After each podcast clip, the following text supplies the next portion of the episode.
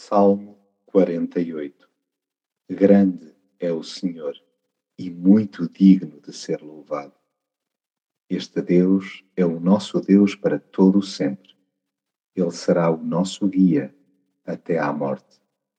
Temos meditado, ó Deus, na tua benignidade.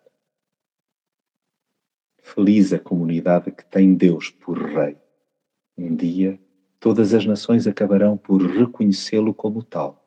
Entretanto, anunciemo-lo nós através do domínio que lhe concedemos na nossa vida.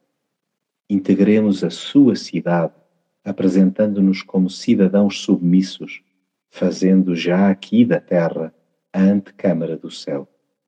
Permitamos que ele seja a nossa muralha, tanto mais que se nos deu a conhecer, revelando-se um verdadeiro refúgio. Nele, por muitos que sejam os maiorais deste mundo que se coliguem para nos atacar, estaremos sempre protegidos. Ao estarmos cimentados no seu amor, os próprios perturbadores da paz acabarão por se pisgar. É sempre e somente à volta dele que a Igreja incutirá sadio respeito. São escusadas todas as iniciativas que dispensam a sua presença e supervisão.